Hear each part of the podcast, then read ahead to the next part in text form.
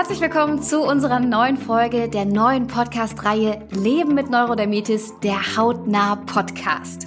In der heutigen Folge Mein Leben mit Neurodermitis werden wir Laura's Story hören, die seit ihrer Geburt an einer schweren Neurodermitis leidet. Sie hat schon so manche Höhen und aber auch Tiefen im Laufe ihres Lebens miterlebt, aber schafft es dennoch weiterhin positiv zu bleiben.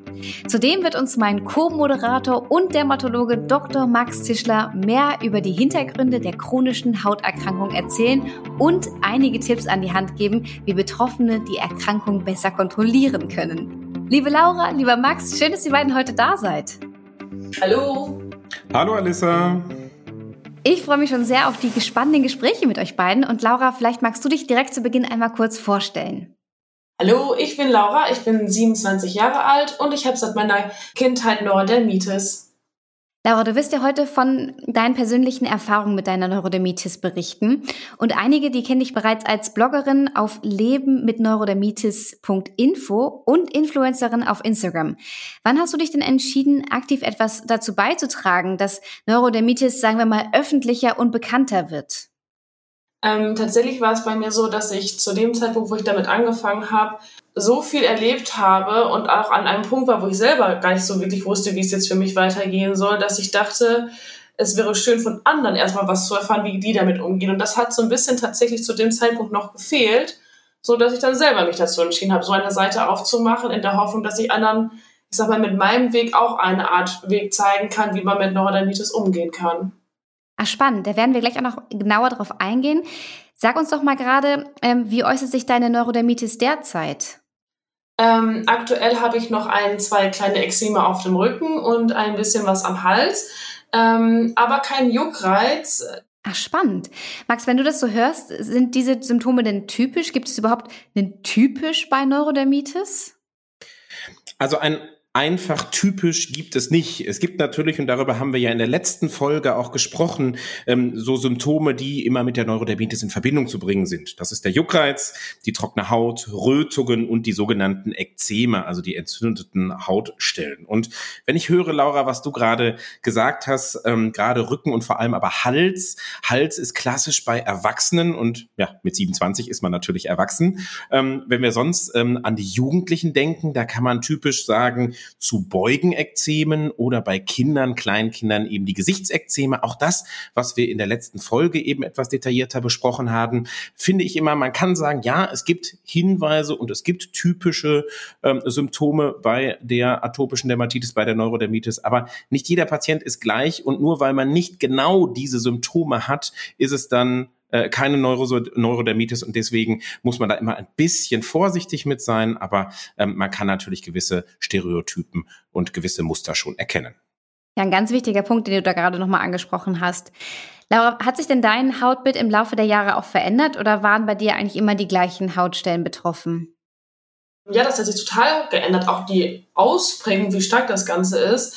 Ich habe immer gesagt, ich hatte eine sehr schöne Kindheit. Da war so ein bisschen der Hals betroffen, die Ellenbeugen und das war begrenzt. Das waren einfach nur die beiden Stellen, mal der Necken und Nacken und dann war es auch gut.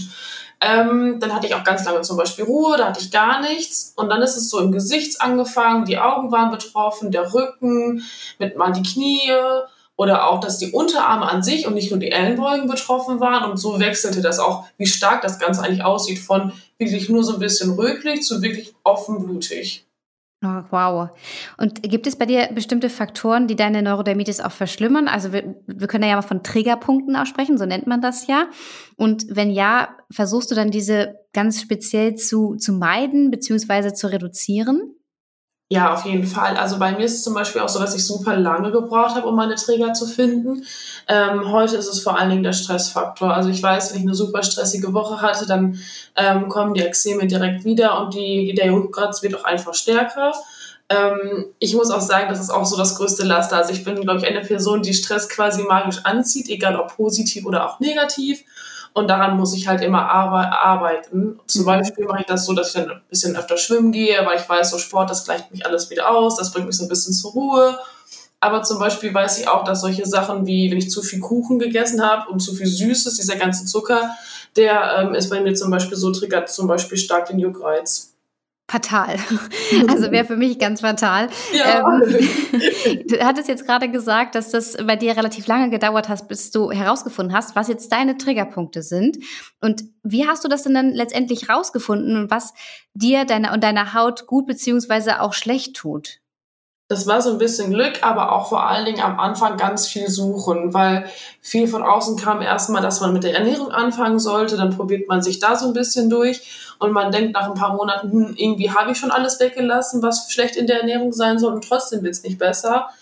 Ähm, und dann irgendwann man fällt einem das auf und das war tatsächlich ja tatsächlich nur Glück bei mir, dass mir dann bewusst wurde, okay, eigentlich ist mein Alltag viel zu stressig. Jetzt sprichst du von Glück. Max, vielleicht hast du ja noch weitere Tipps, wie man auch die eigenen individuellen Trigger herausfindet.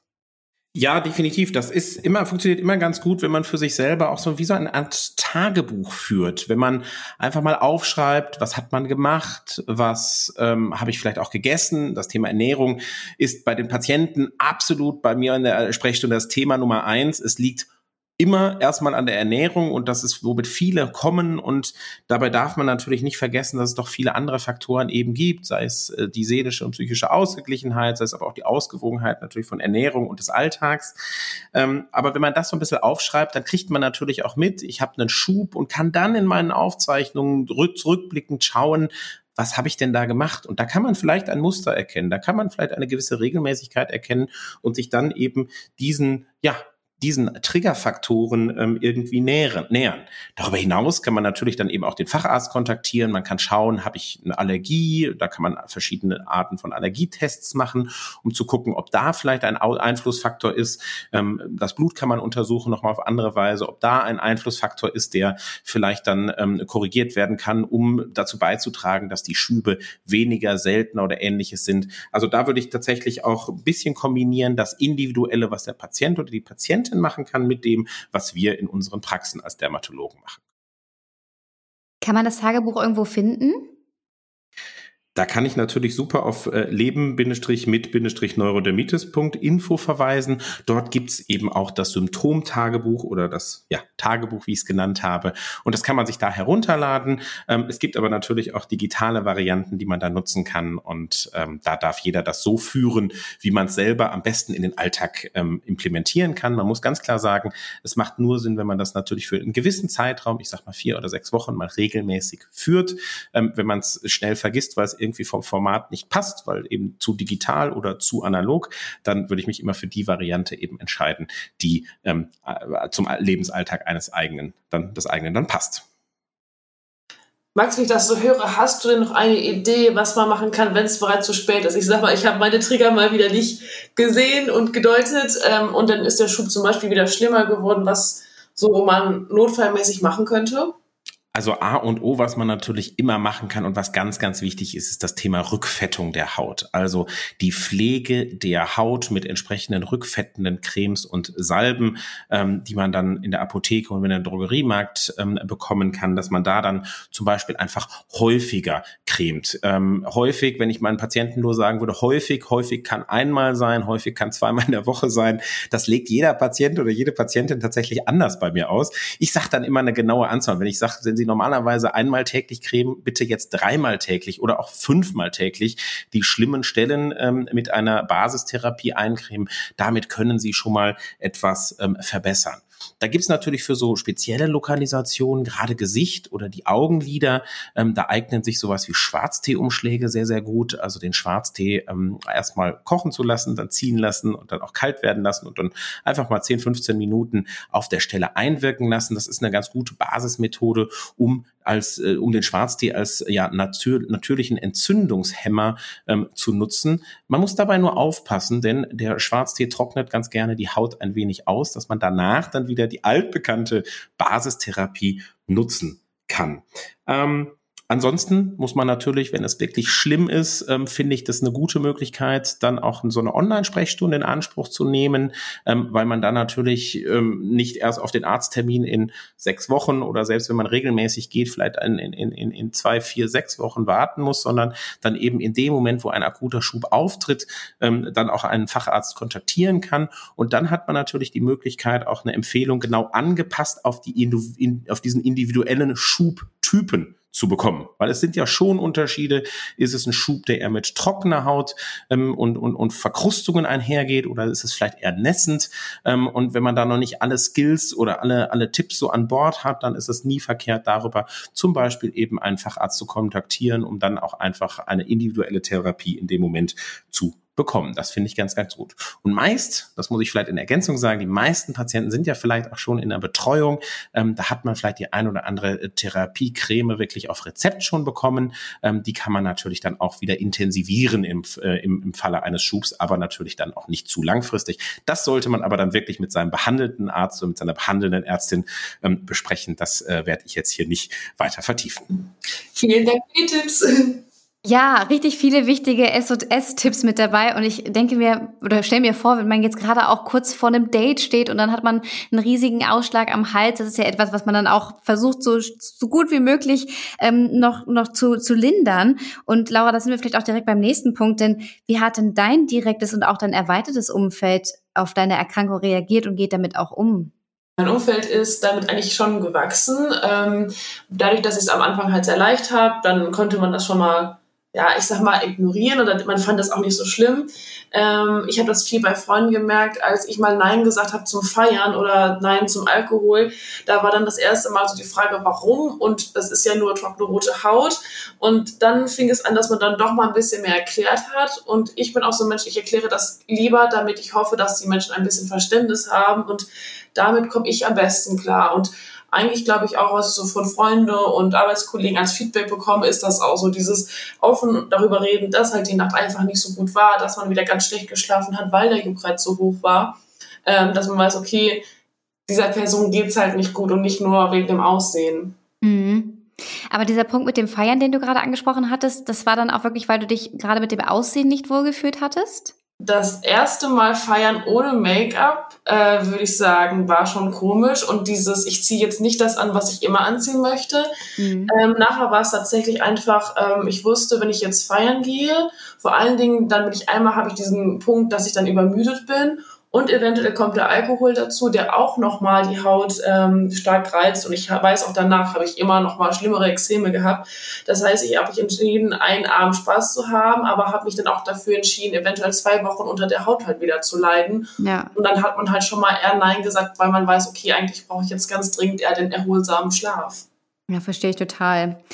Welche Herausforderungen begleiten und fordern dich denn so im Alltag mit Neurodermitis?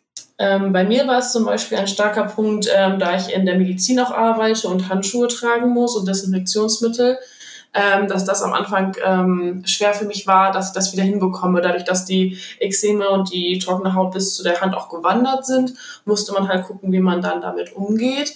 Und auch vor allen Dingen, wenn die Nächte halt kurz waren. Ich sage immer, teilweise hat man schon nur vier Stunden geschlafen und die nicht mal am Stück und dann muss man am nächsten Tag trotzdem ja fit und konzentriert auf der Arbeit sein. Ähm, das war dann manchmal so die größte Herausforderung. Ja, das kann ich mir vorstellen. Also das war mir noch gar nicht so bewusst von, von außen betrachtet. Jetzt, dass natürlich auch der Schlaf extrem dadurch beeinflusst wird. Und ähm, ich habe jetzt einige Blogbeiträge auf leben-mit-neurodermitis.info von dir gelesen und jetzt auch im Gespräch, da wird definitiv sofort klar, du musstest echt einiges durchmachen, aber du hast es dennoch geschafft, immer so positiv zu bleiben und deine positive Einstellung nicht zu verlieren. Verrate uns doch mal hier dein Geheimnis. Ja, am Anfang, also ich sag immer, ähm, ich bin Mensch, ich wollte mich nie von dieser Erkrankung unterkriegen lassen. Ich musste sie auch im Alter einfach nochmal neu kennenlernen, einfach weil sie ja viel, viel schlimmer war als früher. Ähm, ich sage auch immer, man darf ja auch total traurig sein. Und es gibt auch Tage, da weine ich auch und sitze abends im Bett und denke, warum ich? Warum muss ich jetzt diesen Mist hier haben, so ungefähr. Mhm. Aber das hilft nichts. Und bei mir ist es zum Beispiel so, dass dadurch, dass wenn ich jetzt weiß, okay, der Schub ist schlimm und die Schlacht war doof, dann versuche ich am nächsten Tag die Erholung nachzuholen und dann kann man auch einfach viel, viel positiver wieder nach vorne gucken, wenn man erholter ist, alleine davon und genau, dass man dann noch mal ein bisschen mehr Energie mitnimmt und ich sage auch immer, es wird ja auch wieder schubfreie Phasen geben, egal ob von sich, weil die Neurodermitis nicht so schlimm ist oder eventuell durch ein Medikament oder durch eine Creme oder oder durch Erholung. Ja, es ist toll, dass du da wirklich so offen drüber sprichst und uns auch mal mitnimm, mitnimmst, wie der Alltag damit dann tatsächlich auch aussieht. Und äh, Max, du hattest vorhin von dem Selbsttest gesprochen.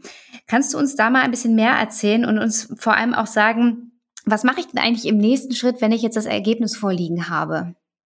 Genau, es gibt halt ähm, einige gute Selbsttests und auf der Homepage finden wir zum Beispiel auch den Atopic Dermatitis Control Test, den ADCT. Das ist ein Test für Patientinnen und Patienten, um zu schauen, ob die Erkrankung, ob die Neurodermitis wirklich gut kontrolliert ist. Was bedeutet denn gut kontrolliert? Gut kontrolliert bedeutet für mich, aber auch für die Patienten natürlich, dass das Thema Ekzem, Juckreiz, gestörter Nachtschlaf, tägliche Aktivität, aber auch psychische ähm, äh, Zufriedenheit nicht durch die Neurodermitis eingeschränkt werden. Und in diesem Test, den ihr auch auf der Homepage, wie gesagt, findet, gibt es sechs Fragen, die sich genau mit diesen Themen befassen und die kann man ähm, ab fragen und sich selber dann ausfüllen. Und ich würde da empfehlen, dass man das für jede Woche abfragt. Man kann das auch häufiger machen, aber ich glaube, eine Woche ist ein guter Zeitrahmen. Und da fragt man dann ab, wie, wie war das denn? Wie war es denn mit dem Ekzem? Wie sehr hat mich das Ekzem, die Neurodermitis denn am Nachtschlaf, am Durchschlaf gehindert? Oder wie hat es denn meine Gefühle oder meine Stimmung beeinträchtigt? Und ähm, das ist natürlich, du hast das gerade angesprochen, ganz, ganz wichtig. Was mache ich denn mit diesem Ergebnis? Da kommt ein Punktescore raus, das ist alles schön erläutert und am Ende ähm, ist ja die Frage, was tue ich denn als Patient mit diesem Punktescore? Und mit diesem Punktescore gehe ich natürlich dann zu meiner Dermatologin oder zu meinem Dermatologen und zwar idealerweise nicht nur mit einem Wert, sondern mit dem Wert der mehreren Wochen im Vorhinein vor dem Arzttermin.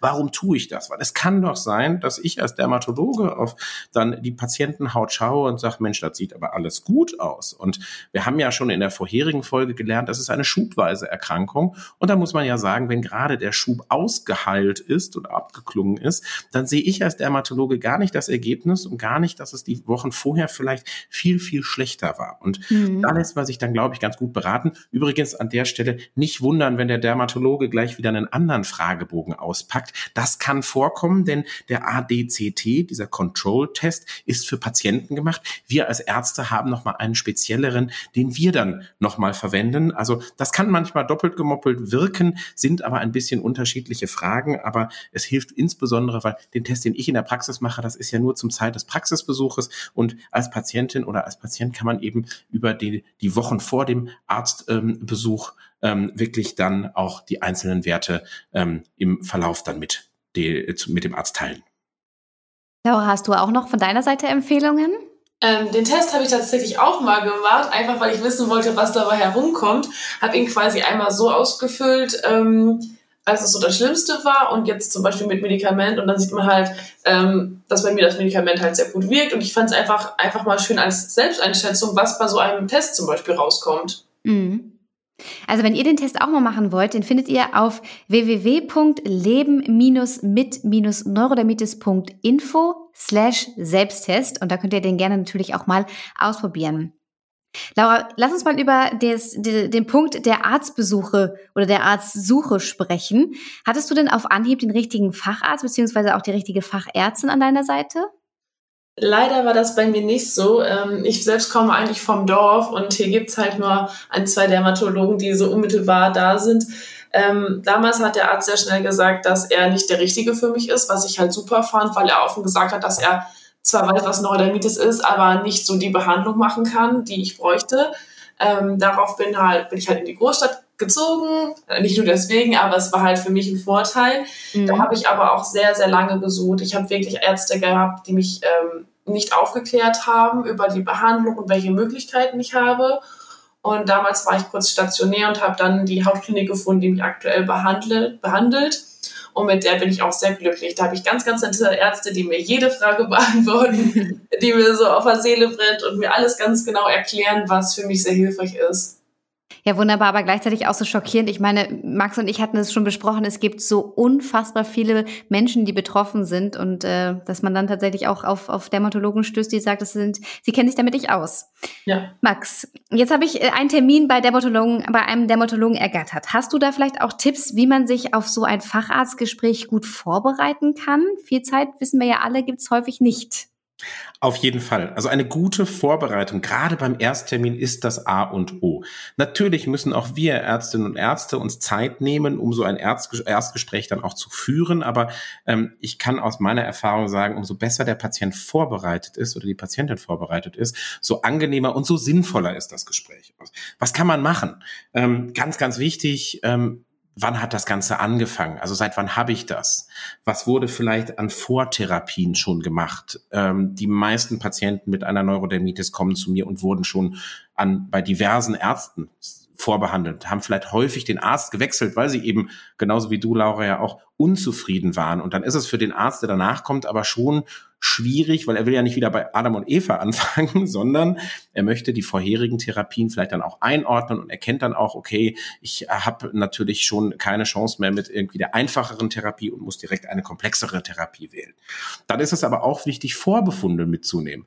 Ich muss nicht den 270. Äh, Allergietest machen, wenn das alles vorher schon gelaufen ist. Und ähm, ich glaube, da entwickelt sich natürlich gerade auch im Gesundheitswesen in Deutschland etwas durch die elektronische Patientenakte, wo dann Daten wirklich auch gesammelt werden digital digital, solange die noch nicht da ist oder solange man die noch nicht hat, ähm, kann man das natürlich auch zumindest mal in Papierform mitbringen. Das hilft. Und da muss man vielleicht auch vorher bei einem anderen Arzt, wo halt eben dieser Test gemacht wird, dieses Ergebnis einmal abholen. Ansonsten finde ich es gut, Notizen wirklich zu machen nicht zu viel in so ein Arztgespräch zu stecken, aber ne, die, die wichtigsten Notizen zu machen, auch vielleicht sich so ein paar, paar Ziele für sich selber für so ein Arztgespräch zu setzen. Welche, welche Fragen möchte ich auf jeden Fall stellen? Und ganz wichtig auch, wenn ich gerade nicht so stark betroffen bin, dann kann man sich ja vorstellen, wenn der Arzt einen noch nicht kennt, dann sagt man, Mensch, das ist doch gar nicht so schlimm, die Neurodermitis. Dann ruhig mal Fotos mitbringen oder eben die Ergebnisse vom Control-Test, den wir gerade besprochen hatten. All das hilft natürlich für uns Ärztinnen und Ärzte, die Situation des Patienten oder der Patientin besser einzuschätzen. Dazu kann dann natürlich dann eben auch so eine Homepage wie Leben mit Neurodermitis helfen, schon mal gewisse Therapieoptionen einfach zu kennen und ähm, wenn das Gespräch dann auch weitergeht, auch vielleicht mal aktiv anzusprechen, zu sagen, ist das etwas für mich? Ist das eine Therapieoption für mich? Ich glaube, das hilft ganz gut und dann ähm, kriegt man auch die Antworten auf Fragen, die man gestellt hat, wie man das denn eigentlich möchte. Wenn ich nämlich unvorbereitet komme, dann habe ich vielleicht gar keine Frage und dann kriege ich auch vielleicht gar keine Antwort auf die Fragen, die mir dann irgendwie im Nachhinein auffallen. Ich glaube, das ist so mit der wichtigste Punkt, weil damals habe ich das zum Beispiel auch immer so gehabt, dass ich immer gedacht habe, hm, irgendwie habe ich überhaupt gar keine Beratung gehabt, ich weiß auch gar nicht, was das ist. Und ich glaube heute, dass die Ärzte gar nicht so wirklich verstanden haben, dass auch wenn ich Neurodermitis seit der Kindheit habe, das für mich jetzt einfach viel, viel anders war, weil es einfach viel, viel schlimmer war als früher. Und ähm, deswegen ist das für mich auch so das Wichtigste mittlerweile, dass ich so ein, zwei Fragen vorbereite und dann immer happy bin, wenn ich darauf eine Antwort bekomme.